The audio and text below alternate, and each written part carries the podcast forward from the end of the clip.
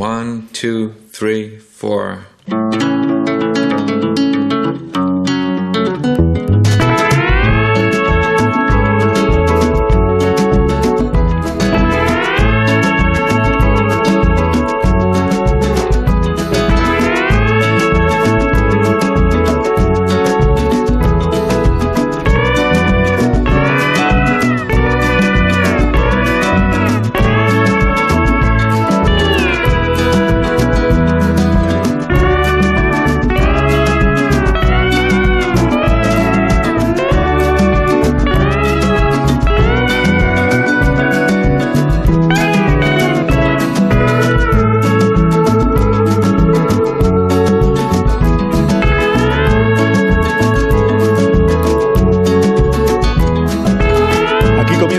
Cultureta de los viernes por las mañanas, o sea, de este viernes por la mañana en más de uno de la cadena de Onda Cero Donde Alcina, con eh, Sergio del Molino.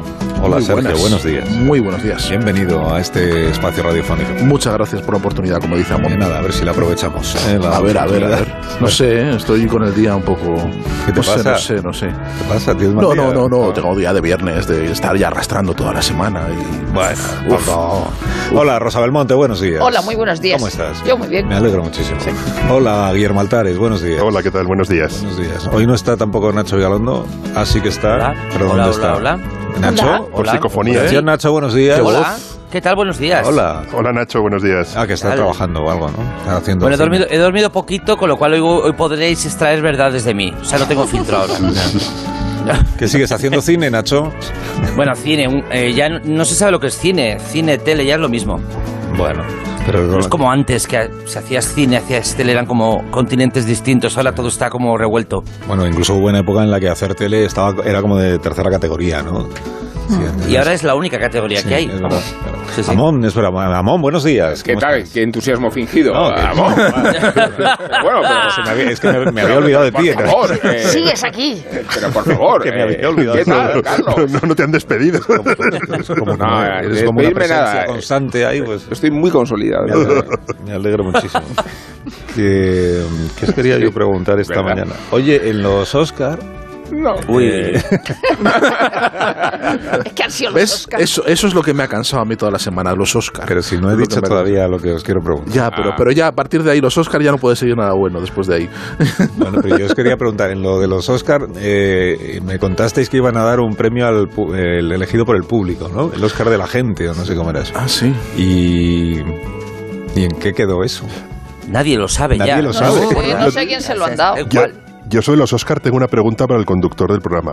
A Adelante. ver, si aplicamos la doctrina Oscar, o sea, yo me levanto, le doy una hostia, yo que sé, a Sergio el Molino, y luego seguimos haciendo el programa como si nada, y cuando acabe decimos, oye, que le da una hostia. No solo eso. en, mitad, en mitad del programa que no hacemos. solo ¿no? eso, te, te llevas un premio.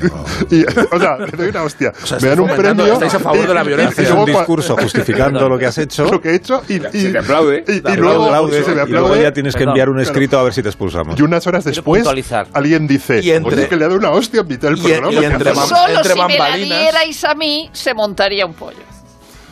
Ya pero contigo no no muy bien, Con- Muy bien, muy bien. contigo no nos atrevemos es, es- es muy posible que por murciana nos pueda o sea que Pero yo si contigo no me fueras tú atrevería quien se levantase y le dieses una, un, un guantazo Sí. a Willy, por ejemplo, entonces Sería una no heroína. habría ningún Sería escándalo. una heroína Ah, vale, vale. extraordinaria, Ojo. que es lo que habría pasado con, con Jada. Ojo, Parece a que- no ser, a no que ser que quiere Rosa, decir algo, sí. a no ser que Rosa llevara guantes, sería una bofetada, matizar. no un guantazo.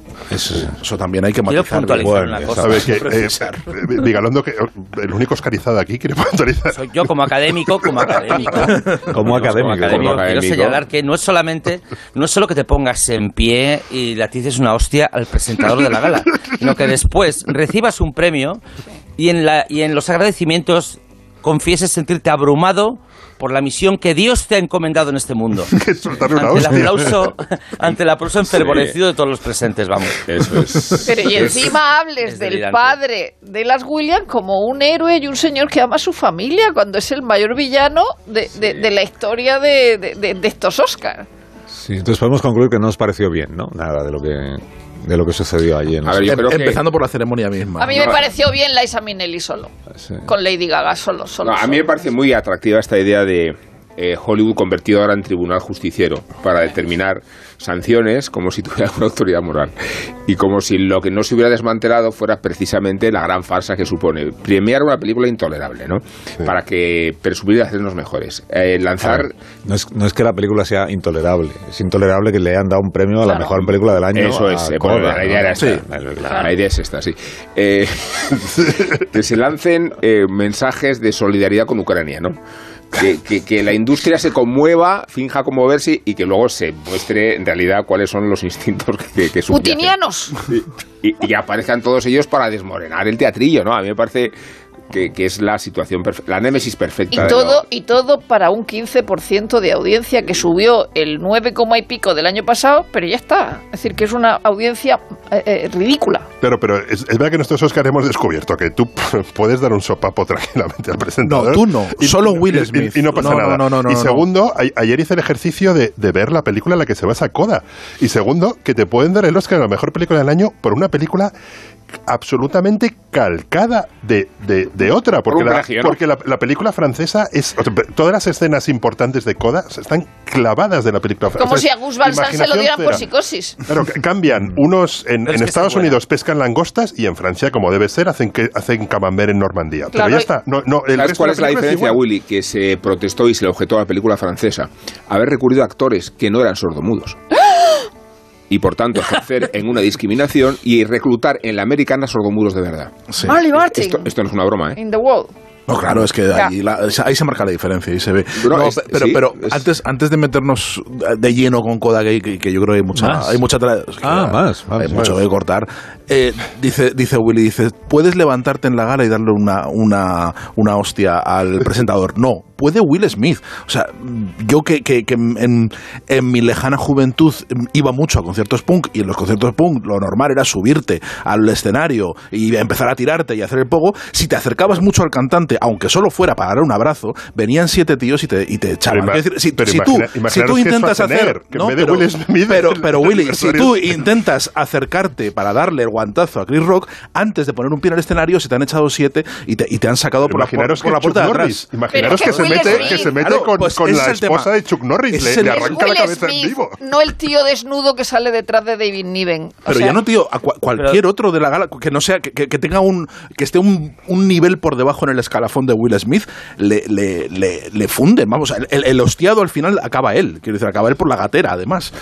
De, de todas maneras, a mí lo que me ha enfurecido particularmente, dentro del hecho de que puede ser irrelevante lo que tengan Will Smith y Chris Rock entre sí, lo que me ha hervido la sangre es que durante toda una semana hemos visto cómo vivimos en una sociedad en la que aparentemente nuestra relación con la violencia está clara cuando en realidad es mucho más compleja. O sea, hemos toda la semana escuchado excusas eh, desde lo político, lo estético, incluso lo poético, que relativiza la importancia de una hostia frente al humor de un comediante. O sea, ha habido, ha habido manifestaciones de todos los colores Exacto. diciendo que es equiparable la violencia del humorista y la violencia Eh, del eso es. agresor. Eso- eso sí que y esto eh, pone los pelos de punta. De hecho, mi, mi gran eh, acusación al, al proceso hollywoodense, eh, que no tiene especial repercusión, eh, eh, estriba precisamente en que cuando las armas del duelo se describen y son las palabras, solo se pueden mantener en las palabras. Cuando si yo desafío a Willy a florete, pues nos pelearemos con el florete, pero no puede sacar un bazooka, ¿no? No. Pa- Pero para es que hay responder gente- a, a- a mi primer avance, ¿no? Pero es que hay gente que, que dice en serio, muy en serio, que no se pueden hacer bromas sobre los defectos, Eh, las ah, enfermedades. sí, sí. Dice, pero ¿cómo que no se pueden hacer? O sea, a usted le parecerá mal, le parecerá de mal gusto, sea lo que sea eso, pero claro que se pueden hacer, toda la vida se han hecho. Es decir, que- Y hay otra es cuestión. esto. Eh, eh, cuando Will Smith ya le está gritando a Chris Rock, este le contesta, he hecho una broma de G.I. Jane, como dando, dando, dando a entender que es una broma muy blanda. Y efectivamente, llamar G.I. Jane a una mujer con alopecia es como cuando un hombre con alopecia se le llamaba Jules Briner. Es un apelativo hasta Claro. cariñoso, porque G.I. Jane en su momento eh, fue muy llamativa por el espléndido que tenía, Sí. que tenía Demi Moore. cua- O sea, Koyak, Koyak era claro. eso, Sí, no, es una, es una broma tan blanda y Pero tan blanca. Koyak era mal detective. ¿Eh? Era, sí, porque llevaba no era, chupachú. buen, no era buen detective. Créeme, ¿no? El detective Vale. bueno era Colombo. Claro. eh, Pero no Koyak como- también. ¿Koyak no era abogado? No. No era buen No, detective. Koyak era detective Ah, era y te detective, llevaba un chupachú. Por eso los Koyak se llaman Koyak. que era el- abogado era... Es que es- Perry Mason. Es que es muy joven, Perry Mason. Perry Mason. Confundo Perry Mason con Koyak. Vale, eh, tiene balas- 19 años. por ahí, por ahí. Teresa ando. Balas chupando un chupachup era, era como la Por eso, por eso me, me impresiona tanto la violencia de, Will Smith. Eh, no, la verdad que, que- el, el debate delirante al que hemos asistido esta semana a mí me, me, me tiene, me tiene aterrorizado, de verdad, porque eh, es verdad que lo de equ- equiparar un chiste que es blandísimo, que es blanquísimo, que no es nada, que dice que yo creo que no hay ni siquiera una voluntad de faltar al respeto. Yo creo que es- es- no, no la hay, quiero decir, es un, No. es, es un repertorio tan eh, eh, super idiota de, de- de- de un guion bastante flojo, además, Eh, y que haya tantísima, tantísima justificación y tanto aplauso a un guantazo, eh, y, y que se haya magnificado y se haya convertido y se haya hecho tantísima teoría de lo que no deja de ser un- un- una bronca desmesurada, una, una anécdota eh, y una bronca de bar, de una, de, en, en- en un momento circunstancial de un tipo al que se le ha ido la chaveta en un momento dado, me, me tiré descorazonado. O sea, Lo que pasa me es que ha sido, totalmente, fíjate, es ¿eh? el debate nuclear de todos los debates, porque de ahí hemos pasado a hablar de la libertad de expresión. del Por eso, por eso, eso es lo que me tiene- machismo, eso es lo que me tiene del racismo, del modelo de sociedad justiciero, de eh, la persecución de Will Smith después, porque es verdad que ha tenido muchos pandilleros entusiastas. Eh, pero luego ha sobrevenido la idea de quitarle el Oscar y acabar con su carrera, ¿no? O sea, que, que- que- que ahí también interviene la venganza de la sociedad al que se sale de las normas. Pero, ¿no? pero eso, pero a partir decir- de una chorrada, a partir de Yo una chorrada lo que hemos que- hecho. Tengo que decir una Sí, última cosa, Nacho. Sí. Yo le quitaría el Oscar, se lo digo, se lo digo abiertamente. A hostias, además, se lo y no, es algo tan sencillo como una- eh, un artículo, creo que no sé si fue en The Guardian donde lo leí, que decían que eh, los Oscars no premian el mérito real, sino premian el esfuerzo del equipo de relaciones públicas. O sea, es una, es una cuestión puramente estética, es una cuestión casi política. Entonces, Sí. las relaciones públicas de Will Smith se han venido abajo, ha, ha cometido un fallo, pues que le quiten el Oscar. No es el mejor actor de los cinco nominados, ni es el mejor actor del año, es la persona que más, cuyo departamento de relaciones públicas más ha peleado por llegar hasta ahí. Pues bueno, pues, pues la ha cagado, pues que se lo quiten. Así de claro. Claro, como no es un premio artístico, no se puede considerar que sea un castigo quitárselo, ¿no? No, Sí. exactamente. Nadie va a pensar que Will Smith sea peor actor por, no llevarse ese Oscar, de la misma manera que nadie en el fondo piensa que haya sido Buen el mejor actor. actor por llevárselo con esta película. Ya, Ya, está. ya, ya, ya. Y yo que no hacía más que pensar después de verlo de la bofetada y tal por la broma esta, no hacía más que pensar, ¿cómo es posible que Nacho Vigalondo saliera indemne de la gala esta que presentó? De Zaragoza. el- Sí. vamos. Porque el escenario estaba muy alto y no se llegaba. De la De estación de tren de me- Las Zaragoza. Lo bromas eran intentaron- infinitamente más hirientes que Carlos, Carlos, lo intentaron varios, pero no se podía subir, estaba muy alto. Ah, eso sí puede ser, eso Sí, puede ser había una barrera física real que le protegía. Pero el de Cuéntame le saca un dedo. Sí, eso es. es. Sí, sí, sí. Un, un dedo Dígame. cualquiera, no. El, Y fue el mucho del- más claro. El, el- El dedo. el dedo. Y 27, las 11, una hora menos en Canarias. A la Pues vuelta tenemos que hablar de. eh, Sergio quiere decir algo más sobre Coda, pero yo quería preguntaros por eh, Bruce Willis, que es otro de los Claro. Sí. nombres propios de la Pobre. semana. Y Zumer ha decidido que hoy tenemos que hablar del acorazado Potenki. O sea que muy bien, ¿no? Bien, muy bien. Bien Muy buen curioso, menú, ¿no? buen Sí. Pues 30 Muy segundos para cada tema. Enseguida volvemos. Más de uno en Onda Cero, donde Alsina.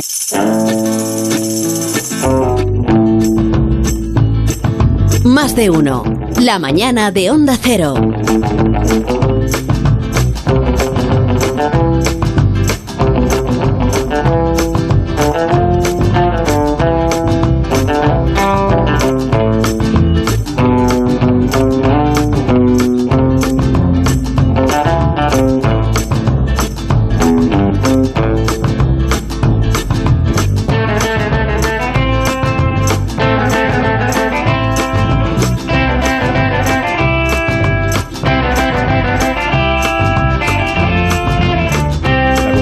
Agencia EFE hace unos días que los abuelos de Odessa siguen jugando al ajedrez casi como si no pasara nada.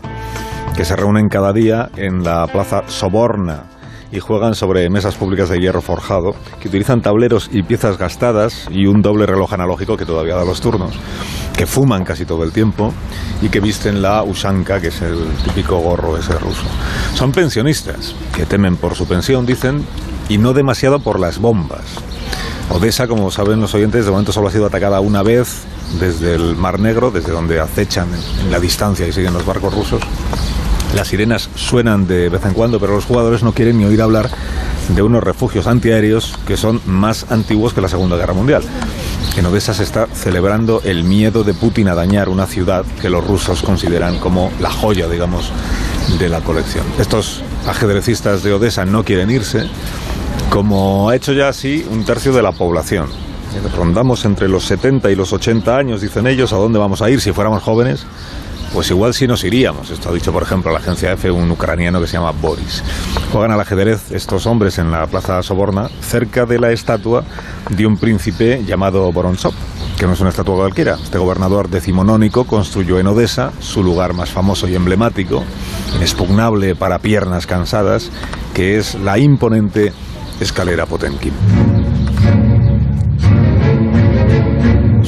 Sabéis todo, pues sabéis que tiene 142 metros de longitud, 27 metros de altura. ¿Cuántos escalones?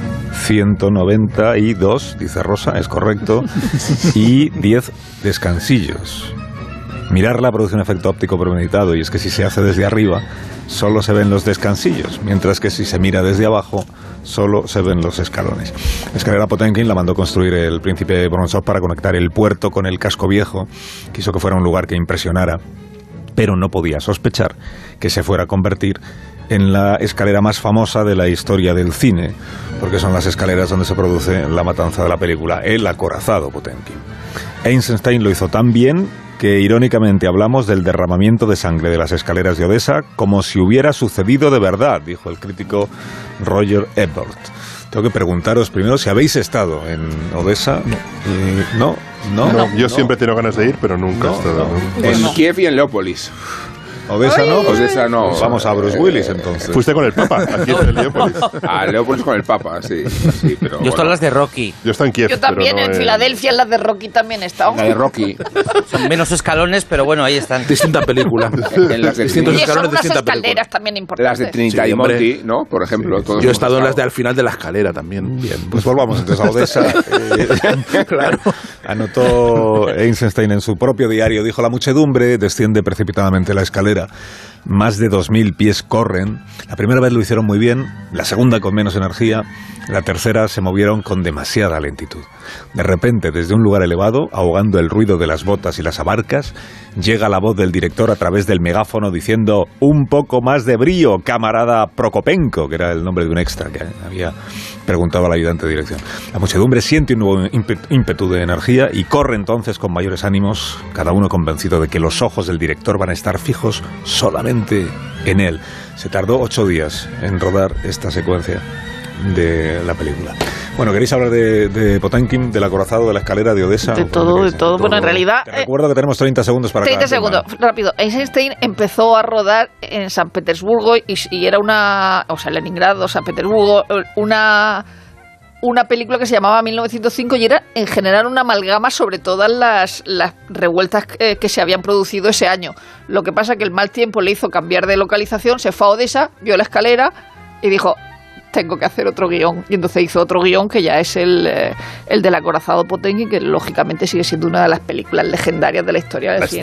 es- Eh, absoluta, aunque sea falsa. Es decir, cuando eso no pasó, no pasó lo de la madre, no pasó tal, eh, eh, pero podía haber pasado porque la masacre en la ciudad fue extraordinaria. Y luego sigue siendo el maestro del, del montaje Eisenstein, es decir, ese momento en que coge una idea y otra absolutamente opuesta y de ahí surge una tercera que no tiene nada que ver con eso y sigue siendo el gran maestro y probablemente el mejor montador de la historia de- del cine. Sí, cómo retrata las masas, que Sí. es una cosa. y los primeros planos, que es- combinándolo, combinando la masa con el primer plano. Y hace una, hace en, en- en esta película eh, es un recurso que, que lo hace varias veces, lo hace en el barco y luego hace luego por las por la escalera y por las calles de Odessa y por, por el puente y por el puerto, que es eh, mostrar las arquitecturas y las estructuras vacías y de repente llena- llenas de, de- de gente, ¿no? Como si rompiera todo el pueblo eh, cuando sale el pueblo, además tranquilo, como con toda su dignidad, que es lo que quiere retratar, ¿no? La dignidad del pueblo, del pueblo levantado que está a punto de ser masacrado. antes de la antes de, que llegue la, represión, ¿no? Eh, esa, ese río humano, esa, esa cantidad de extras que va metiendo por ahí, cómo lo, cómo lo retrata, es verdaderamente impresionante. Cómo lo combina luego con los primeros planos de las caras, de los puños, de los gestos, de, la, de, esa fisicidad tan grande y tan, y tan goyesca, ¿no? En muchos aspectos, que re- recuerda mucho a, los, a los grabados de Goya. Eh, probablemente nadie le ha hecho un servicio tan grande a la idea de la revolución, a la idea del proletariado como se lo ha hecho Eisenstein. La, la- la- la coreografía, la, la película se puede ver en filming y dura una hora y diez y es, es muy entretenida, Sí. la, verdad. Yo la había visto de estudiante en la, en la filmoteca y la, he vuelto a ver esta semana. Es un musical mudo. Y, y la, core- y la coreografía de, de la escalera es impresionante, cómo es capaz de mover a tanta gente de tan, tan, tan rápido. Es una cosa impresionante. Mm, Y es, eh, a mí eh, Odessa y Leópolis son do- realmente dos ciudades que siempre he querido visitar porque resumen un poco lo que fue Europa en un, en un momento dado, ¿no? Odessa, es una ciudad donde hubo judíos, griegos, cosacos, alemanes, tártaros, búlgaros, albaneses, en el que un español tuvo una parte de la fundación, rusos, nat- naturalmente. Es uno de esos grandes puertos del mundo, no sé, como Nápoles, como Marsella, como Barcelona, donde tienes la sensación de que hay un barco que puede salir de ahí a cualquier lugar del, del planeta, Ahí, ¿no? en, ahí, en parte nace la gran banca judía europea, en Odessa, a partir de los estudiantes de verano y del comercio, que, de- o sea, de los Rothschild y todas estas familias nacen ahí. Una cultura casi desaparecida porque uno de los peores pogromos del, del holocausto fue el pogromo de, de Odessa, donde mataron a, a 35.000 personas en, en dos días de una manera atroz y no lo hicieron solo los nazis, sino que lo hicieron los nazis con la colaboración de, de oficiales romanos del, del régimen de, de Antonescu y ahí prácticamente desapareció la, la- la Odessa judía y, y luego sí, es- también me, me gustó muchísimo el libro este de Isaac Babel, Ah, es que de ahí, las de historias Odessa, de, las claro. historias de Odessa, que es un este escritor u- El que dice que ucraniano, había- que luego había derecho a fusilado. escribir mal. Sí, Sí. fus- fusilado durante las grandes purgas, pero que es un libro que es un libro ex- extraordinario. Pero sí, sí, es de estas grandes, grandes ciudades europeas. Has mencionado, Sergio, a Goya, pero el paralelismo más directo es Picasso y lo es, es el Guernica. También, sí, sí, sí. De hecho, hay una escena explícita que es la de la madre con el niño eh, de la película que no hace falta tra- trazar grandes conexiones audaces para verla como el antecedente de, de la misma imagen en el cuadro de, sí, que, que- elige blanco y negro además. incluso por, el blanco y negro, por la concepción cubista casi que se aparece, por los rasgos esos expresionistas que también ya tiene todo el cine de Eisenstein. Y para quienes hemos vivido en Italia, la verdad es que no se puede disociar el acorazado Potemkin de la parodia de un actor italiano que se llama eh, Paolo Villaggio, que tiene un serial desconocido en España, porque solo se puede conocer con la, la raigambre cultural de allí. Y el protagonista eh, es un oficinista apenado hasta el extremo de que le persigue cada vez que se va de vacaciones lo que se llama la nube del currante, que llueve siempre solo donde está él. Solo encima de él. Y, y entonces, entre sus trabajos de oficinista está el de lamer sellos, que es su única tarea. Y a todos los oficinistas se les obliga a ver sistemáticamente las películas de, de Dreyer, de Flaherty y obviamente el, el, el acorazado Potemkin, que en lugar de durar 75 minutos dura 8 horas y media. Y entonces, desesperado ya, es- este actor de la situación de estar expuesto, un día se revela contra el, el jefe de la fábrica y dice el acorazado Potemkin es una cagada de película gigantesca. ¿no? Entonces, eh, eh, no, lo digo, en, en Italia el acorazado Potemkin es indisociable de, de esta, de esta escena. Es indisociable. O sea, nadie se puede tomar en serio nunca el acorazado Potemkin porque ha encontrado la némesis de, de la parodia hasta estos extremos. ¿no? No, hubo una época en la que se podía rastrear una lista de películas que no homenajeaban el acorazado Potemkin. Porque en concreto la escena de la escalera ha sido de las más citadas en la historia del cine. Que por cierto, lo que dice Rosa, si, si Einstein es el mejor montador de la historia, hay que certificar el fracaso del cine absoluto. Porque siendo la- esta película del 25 que hemos hecho desde entonces, que hemos tenido siglo y pico para mejorar las cosas y no ha habido manera. El- eh, yo quiero reivindicar una cosa que, que no se dice tanto de, de esta película y es que. em, habría que tomar esta película como modelo a la hora de hacer ficción histórica, porque a día de hoy eh, es imposible hacer una película sin desligarla del conflicto humano individual. O sea, si ahora el corazón Potemkin se hiciera, ahora mismo, tendría que haber un triángulo amoroso, una, una, una madre que no sé qué, el marido que no sé cuántos, ¿vale? El bombero que no vuelve a casa. Y yo creo que eh, reivindicar esta película es reivindicar la no necesidad, la, la absoluta gratuidad del asqueroso conflicto humano individual. Porque si haces una serie como Chernobyl, No puedes hacer como Potenkin, que es gente corriendo con, con cara de mala hostia de aquí para allá y pegándose hostias, sin protagonistas, que es lo importante. Y ahora mismo, pues si sales Chernobyl, pues tienes que poner que si este conoce a no sé cuál, que si el otro le engañó a la mujer con no sé quién. Pues basta ya.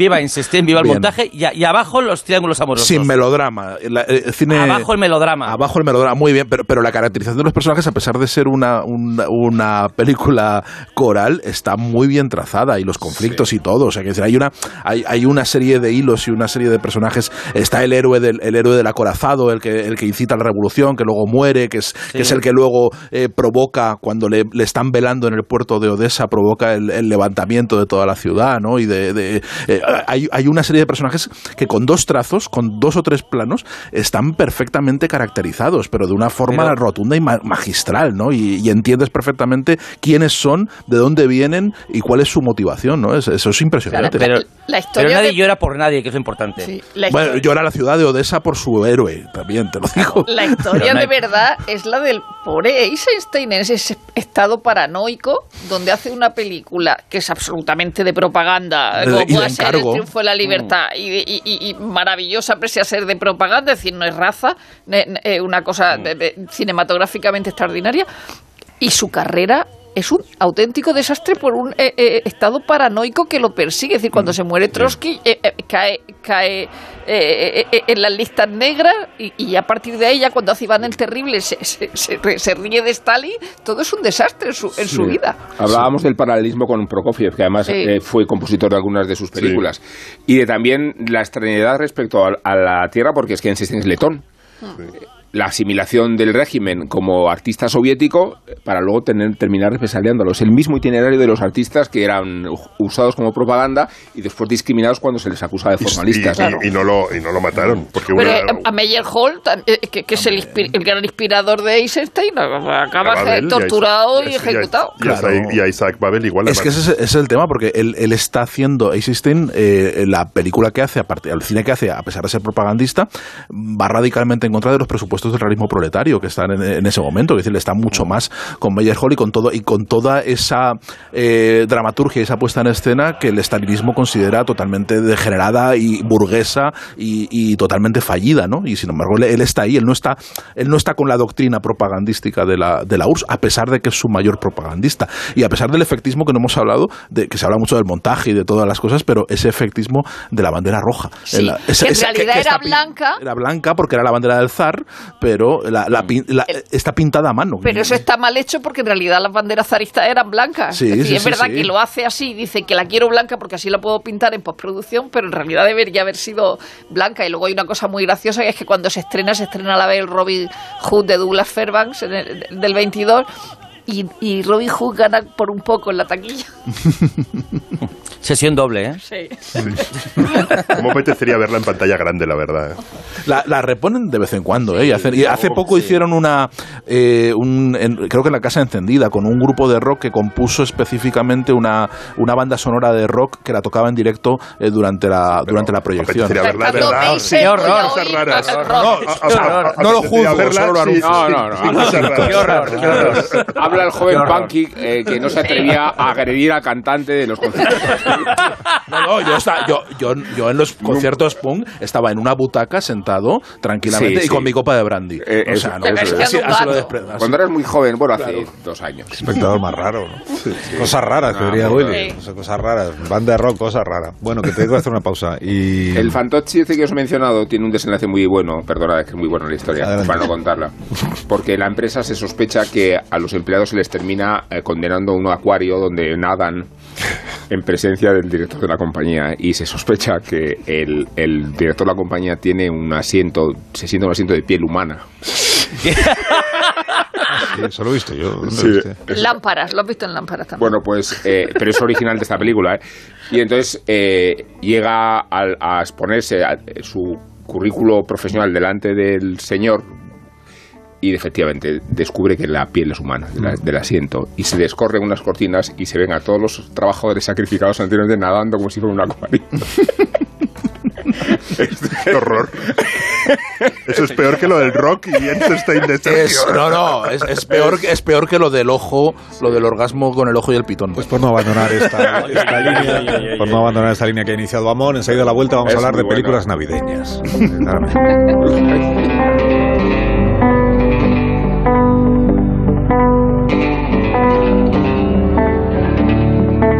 Más de uno en Onda Cero, donde Alsina.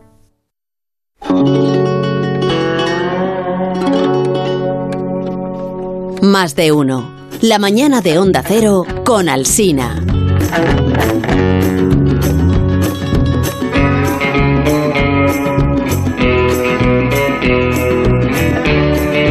Ha pensado con buen criterio Zumer, el, el guionista, como, como, como estamos viendo que está nevando en muchas partes del país hoy, que deberíamos hablar de películas navideñas, que es a lo que nos, lo que nos evoca la nieve. Sí, sí, siempre, sí. ¿no? Me gusta, un tema que gusta mucho a Mono. Pues eso es. Pues, pues películas como esta, como Qué bello es vivir, ¿no? Es muy del mes de abril, ¿no? Como Solo en casa, que también es una Ah. película muy navideña. navideña. Qué entrañable. O como la historia de este policía de Nueva York de visita en Los Ángeles. Navidad en Los Ángeles. California. ¿Va a venir papá? A ver qué podemos hacer, Santa Claus y yo. John McClane, un policía de Nueva York, viene a ver a su mujer. Sin embargo, va a tener que salvarla. ¡Siéntese! Desde un rascacielos que domina la ciudad, 12 terroristas han declarado la guerra. Ahora sabrán lo que de verdad es tener poder. Son inteligentes. Me interesan los 640 millones de dólares de su caja fuerte. Y salvajes. Va a tener que matarme. De acuerdo. Lo haremos del modo difícil. Lo último que quiere McLean. Piensa, piensa, piensa. Es convertirse en un héroe. ¡Se la han llevado! Pero no va a tener más remedio. ¿Qué cree que está haciendo? Este es el tráiler 1988, el tráiler que seguramente entonces ni siquiera se llamaba tráiler, no sé, de una película que se llama La jungla de cristal. 1988, la inflación en España estaba en el 5,5%, apunta aquí el guionista con un sentido de la actualidad encomiable. 5,5%. De las antiguas pesetas. Bueno, Bruce Willis, que seguramente debe su popularidad en España a Luz de Luna y después a esta película, es, eh, es el hombre al que no desmoralizan ni terroristas, ni asteroides, ni críticos de cine, ni críticos musicales, ni críticos gastronómicos, ni abogados de divorcio, ni la calvicie. Nothing can keep me down. I've been attacked by terrorists, asteroids, film critics, music critics, restaurant critics, divorce lawyers, male pattern baldness, and none of it, none of it stopped me because I am still Bruce Willis. Bruce Willis, que esta semana ha sido noticia porque abandona ya su actividad profesional debido a la afasia, esta enfermedad que padece. Entonces habíamos pensado igual queríais decir algo bonito, ¿no? Sobre, A mí me encanta. Bruce Willis. A mí es un actor que me ha gustado siempre, que siempre me ha hecho muchísima gracia. Me da igual que haga películas buenas, malas o regulares. Bueno, pero es que La Jungla de Cristal La es una película es buena. buenísima, El Sexto Sentido es buenísima, Pulp Fiction es buenísima, e incluso La Jungla de Cristal 2, que es esa que estampan aviones enteros, y La Jungla de Y Cristal 3, que es, la de, que, es la de no- que es la de Nueva York. Y ha hecho películas horribles y, y, y qué, no sé, yo es un... La- el grueso de sus películas son horribles, pero él Sí, es pero da igual, es, y es un tipo de actor de, de oficio que ha hecho películas de acción divertidísimas, no sé, yo le, le tengo que agradecer muchas horas. Y además era, era- entretenidas pasadas en el cine de un tipo que siempre te Es cae que simpático. es divertidísimo el momento de Pulp Fiction, cuando está eligiendo arma, cuando el pobre negro está allí, el jefe eh, apresado y él te está eligiendo arma, es ese momento dramático, es absolutamente cómico. Y la importancia del reloj. No nos olvidemos de por qué el reloj es importante. Ya, y, pero es verdad que yo me quedo con Luz de Luna, eh, con su David, y con Phoebe Sheffer, quitándole la novia a Mark Harmon, que era astronauta. era el principal argumento por el que ponían reparos para que protagonizara la jungla Porque hacía televisión. Por- no, y porque hacía televisión y porque era un tío entrañable. O sea, porque era eh, alguien que caía demasiado bien y que no daba el tipo de, de- de héroe de acción que necesitaba la película, que necesitaba el guion, ¿no? De la, de, de- de la jungla de cristal. Y por eso eran muy reticentes al principio. Pero es que fue un, un hallazgo. A partir de entonces se convirtió ya ese tipo entrañable, se, se convirtió en el tipo entrañable que nos salvaba a todos. No en el tipo, en, el- en el héroe en el héroe definitivo. A mí me gusta también incluso en películas raras de ciencia ficción, yo creo que fallidas, que, que- pero que me interesan mucho, como 12 monos o el quinto elemento, ¿no? Que está ahí con 12 monos está muy bien. 12 monos está muy bien. que con- fallida 12 monos. a mí 12 Pero bueno. por, por, Oiga. por, por, Eh, está por Terry enfadando, Gilliam, se nada más, por, por, por indignando él. Nacho, ¿eh? O sea, por, por, por, por, por quien la firma, nada más. Exclusivamente por...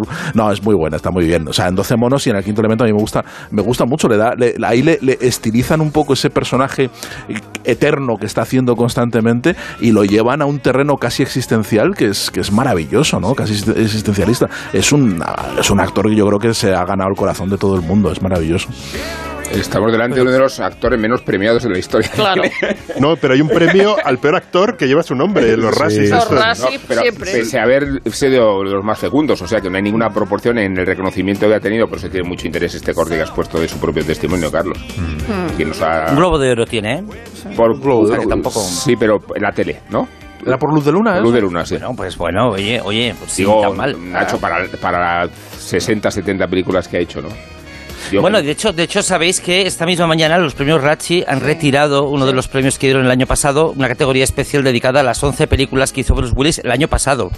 Solamente un año. Es que películas. tiene por estrenar como siete u ocho, es alucinante. De Y todas son de la misma, sí. y todas de salen hecho, con la misma todo lo que ha pasado, lo que ha pasado con la revelación de su condición médica ha sido particularmente agridulce porque se ha destapado que realmente su carrera en los últimos años ha sido manejada por gente con pocos escrúpulos que, con, que conveniaba eh, contratos en películas donde él solamente iba a rodar una semana. Durante esa semana a él, a él le daban el mínimo texto eh, con un pinganillo al oído. Y, eh, Sí, en serio, sí, sí, esto es muy duro, sí, sí. Son películas que hay que ver porque eh, aparece Bruce Willis en condición de protagonista pasivo. Son guiones escritos con la única intención de que el protagonista solamente ruede una semana. Entonces, eh, son películas en las que él está observando lo que pasa, hace un par de aseveraciones, mata a alguien al final y desaparece. Y todo esto, que es muy gracioso, en realidad pues desvela pues una, una, una conducta un poco tenebrosa en Hollywood en el que en la que se explota a gente que está muy mayor o que no está en condiciones de rodar. O sea que las, las creo que es el total de películas que ha rodado Bruce Willis en estas condiciones creo que es un número altísimo de dos cifras. Como para que luego Hollywood dicte sentencias de justicia en el Sí, caso moralidad. de... no. Y también, y también esto revela un poco la, la- porque de un tiempo a esta parte Bruce Willis había acumulado la leyenda negra de que a él ya no le importaba trabajar, de que no ponía cuidado en las películas, de que en películas como Glass de Night Shyamalan estaba en piloto automático. Todo esto revela hasta qué punto las narrativas que nosotros nos componemos con la gente famosa y las estrellas, pues son narrativas incompletas, porque el problema era otro. O sea que un final un poco triste. Bueno, en estos dos minutos que nos quedan, ¿alguien quiere salir en defensa de la mejor película del año a juicio de los, ca- los académicos como Nacho Vigalondo, que son quienes deciden Sí, qué es película Sí, verdad. premio? O Entonces, sea, esto ellos la culpa son- de todo es de Nacho Ellos Vigalondo. son los que han decidido que Sí. Coda se Nacho, el ¿por qué? la mejor ¿Por qué has premiado ¿Alguien quiere Coda? salir en defensa de la, por- no de la película, sino del premio que le han dado? No, no. No sé, yo creo que la, esa película se ha beneficiado, pues eso, del- de los representantes y de, de Will Smith y de que y, que y que quizá la proximidad, ¿no? Que genera el hecho de que, la pe- de que los premios se entreguen en el teatro Kodak. Perdón, el chiste. Por favor, por Pero a ver, pero, pero es Policía- cierto que tu voto, tu voto ha sido decisivo. Por favor, de. No, mi voto es infinitesimal como todos los votos, que también es una cosa que también hay que señalar. O sea, la- los Oscar, por- se lo digo a los analistas que pretenden juzgar los resultados como si hubiera una responsabilidad puntual, los resultados son, pues eso, el producto de una mala democracia. Una mala democracia. No nos representan. Porque, porque hay malas democracias, también se puede decir. Hay que votar bien y votar mal. es la Academia de Hollywood, sí, sí. ¿Y Se tú- vota mal en y- Hollywood. Bueno, yo es que no, no, no, no defiendo ni la elección de Bot Sign Now, que es la canción de Johnny Mitchell que ella canta, sobre todo porque la tengo tan reciente del final de Hereditary en los títulos de crédito que la canta Judy Collins, que la grabó, aunque es de Jody- Johnny Mitchell, la grabó Judy Collins antes, y es una canción tan bonita que hasta la destroza esta niña. La canta muchas veces, además. Es horrible. En la cultureta de la madrugada Ajá, sí. eh, podremos demostrar que Que es los pronósticos Ah. que se hicieron se han ajustado exactamente al resultado. Pero con testimonios grabados que confirman el buen criterio para saber conocer cómo se mueve Hollywood. Estamos muy bien conectados. Carlos, eh, Ya, bueno, Pues la- pero que... quiero que lo sepas. eh, En la Bueno, cultureta cariño siempre. vino de mesa, en la cultureta vino de mesa, acertado, yo proclamo de primera mano que Hollywood es una mala democracia. Esto ha sido la cultureta vino de mesa. Muy bien. Bueno, pues tras esta defensa tan encomiable que habéis hecho de la película ganadora del Oscar de Coda, Sí. de la que no os ha gustado nada. No, pero es- ni los créditos. ¿eh? Ni los Es, créditos. irrelevante, te da igual verla que no verla. ¿Verdad? Eso es verdad, Eso sí. es lo peor que puede pasar, pero ni Sí. siquiera es mala, es que te, es que te da Sí, igual. Da igual. Sí, ojalá fuera mala. No, no es verdad, ojalá fuera mala, pero no tendrías algo que decir sobre ella. Es verdad. Bueno, pues hasta Es un mal codazo. No, no, no, no, no. Por ya, favor, adiós, de verdad. adiós, Nacho, adiós. No, no Adiós. puede La cultureta vino de mesa. No, porque no, no esperaba bromas, pero, pero, pero de otro tipo. O sea, no. Bueno, vais entonces mañana. eh, esta noche a la una y media la cultureta larga, Sí. la densa, la que, la que acierta en sus pronósticos. La que marca tendencia. Porque ahora hace apuestas y acierta las apuestas. Influyente. Este es su mérito fundamental. Adiós, Rosa. Adiós. Adiós, Willy. Adiós. Sergio. Adiós, Rubén. adiós. Adiós, Vigalondo. Adiós.